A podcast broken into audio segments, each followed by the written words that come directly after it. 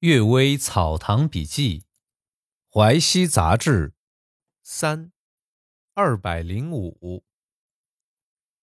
门外雨。孙协飞先生晚上在山民家住宿，听到袅袅叮咚的声响。袅袅是指门上的铁搭扣，李一山的诗就用的这两个字。孙先生听到声响之后，问是谁。门外有人小声说：“我不是鬼，也不是怪，我是邻居女儿，有话对你说。”孙先生说：“谁把你叫做鬼怪？你非要先解释自己不是鬼怪呢？这不是欲盖弥彰吗？”再倾听一下，就没有一点声响了。第二个故事。崔崇汉。崔崇汉是汾阳人，以卖丝为业，来往于上古云中经商已有多年了。有一年，他亏本了十几两银子，与他合伙的人发了些怨言。崔崇汉很懊恼，用刀插入自己腹部，肠子流出几寸长，生命垂危。商号主人看到他还没死，急忙把乡里管事和他老婆叫来。问他：“你有冤枉的事吗？”崔崇汉说：“我经营不得法，致使主人的资金亏损，我实在觉得惭愧，所以不想活了。和别人没有关系，赶快把我抬回家去，以免出人命案子，连累别人。”商号主人很感激他，送他几十两银子做丧葬费，他只能奄奄一息等死了。有个医生。把他的肠子缝合，塞回腹内，敷上药，伤口结痂，竟然慢慢好了起来。只是大便会从刀口流出，肛门已经封闭住了。后来啊，崔崇汉十分贫困，甚至把妻子都卖掉了。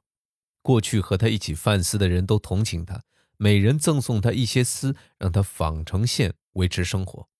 他慢慢得以温饱，又重新娶了老婆，生了儿子。到乾隆三十八、三十九年间，他七十岁时才去世。他的同乡刘炳给他写了传记，曹寿之侍御抄录了一份，拿给我看。我就记下了大概情况。做买卖亏本是常有的事，因为十几两银子就自杀。崔崇汉真是太轻视性命了。不过他的本意是本来没有丝毫的私心，但行为却有点像贪污。自己的心意不能让大家明白，只好用死来表白。这个人平生自己要求严格，可以想象。他将死的时候，当众清楚的报告乡里管事，使官府不会产生疑问；仔细的吩咐妻子，使家属不去告状。这种用心不是特别忠厚吗？应当死去却没有死去，上天安排是有道理的。这件事儿啊，像是奇事，实际上。却并不齐呀。心急。文安王子府先生说，霸州有户当官的人家娶新娘，新娘的盖头巾刚刚拿下，新郎就突然大喊大叫跑了出去。大家追问原因，新郎说啊，新娘子面色红发，模样像鬼似的，我吓得只好逃走了。新娘子本来是中等相貌，大家都说不清楚是什么原因，就硬要新郎再进洞房。但新郎眼中的新娘还是像鬼一样。父母强迫新郎进新房去，新郎啊，竟然趁人不注意上吊自杀了。既然没有行过夫妻之礼啊，新娘按情况应当回娘家去。当时来参加婚礼的客人还是济济一堂。新娘的父亲就带着新娘，向客人们一一行礼见面，说：“我女儿的相貌实在是不够漂亮，但是怎么会把人吓到要寻死呢？”在《幽怪录》里记载，卢生娶红农令女儿的故事和这个事件相同，只是新郎并没有死，这大概是前生的冤业，不能用一般的道理去解释。对于道学家来讲，一定会说，这是由精神病、精神虚幻、眼睛昏花造成的。李在寅，李在寅主事是汉三总督的孙子，在礼部的时候是我的部下，气概高远，思路清晰，我对他期望很大。但是他新婚不久就突然去世了。听说呀，他去迎娶新娘时，新娘拜神。放在身上的镜子忽然掉在地下，裂为两半，这已经让人惊讶，认为不吉利。后来又有啾啾的鬼声，一夜响个不停。原来衰败的气数有所感召，先做预兆呀。应酬不可废。有个候选的官员在虎坊桥下租了一所宅院，有人说这房子有狐精。不过并不作怪，搬进去居住的人祭祀一下就安定了。这候补的官员啊，性格吝啬，不肯听人家劝告。搬进去之后并不祭祀，但也没有什么怪事。不久，他娶了个侍妾。侍妾刚到那一天啊，一个人坐在房间里，听到窗外门缝里传来几十个人轻轻的说话声，评论他的相貌美丑。侍妾害臊，头也不敢抬起来。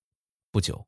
候补官员和侍妾熄灯睡觉，只听得满房间都是痴痴的笑声。他们有什么动作，房间里的声音就大声叫喊他们的所作所为。一连几个晚上都是这样。候补官员就向正义真人投诉。真人的法官汪某说：“但凡妖怪害人，是可以尽咒惩处的。如果只是嘲弄讥笑，对人没有损害。”譬如相互开玩笑，没闹出什么乱子，就不是王法能够禁止的了。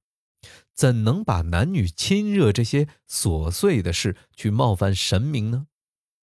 候补官员没有办法，只好摆酒祭祀狐精。当天晚上就十分安静。他感叹地说：“现在我才知道，应酬的礼数是不能够免去的呀。”凤凰电狐。王福九说：“呀，凤凰殿有个老百姓家，儿子拿着他母亲的鞋子去玩，丢在后园的花架下面，被他父亲捡到。这个当母亲的被大骂一场，又没法说清楚，就想上吊自杀。突然，这家的狐精大肆作怪，凡是妇女贴身的衣物都被偷去，丢到了另外的地方。这样闹了半个多月才停止。于是啊。”这个妇人丢失鞋子的疑问不用再解释就清楚了。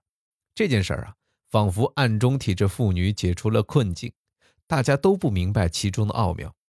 有人说，这个妇人的婆婆性情严厉，有个婢女和人私通怀孕，怕的想上吊自杀。这妇人偷来后园的钥匙，把婢女放走了。这是积了阴德，所以神灵命令狐精来救她吧。有人又说。那既然是神灵保佑，何不先派狐精把鞋子收走，不就更没有痕迹了吗？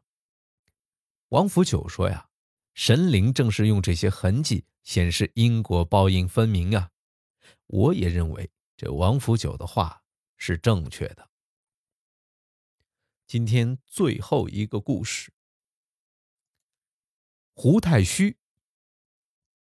胡太虚府君能够看到鬼魂。他说：“曾经因为修缮房屋，巡视过奴仆们的家，各个房子都有鬼魂进进出出，只有一间房子没有鬼魂。查问之下，回答说，这是某奴仆住的地方。不过呀，这个仆人粗笨得很，没有什么能力，他的老婆也是一般的女仆罢了。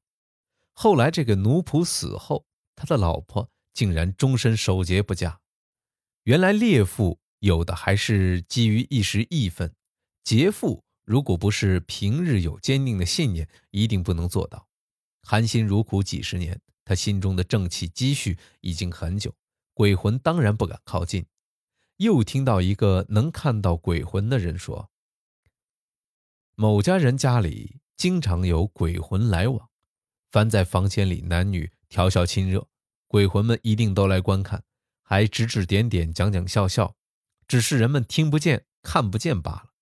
鬼魂看见就远远避开的人，不是将来成为烈妇劫妇的，就是成为孝妇贤妇。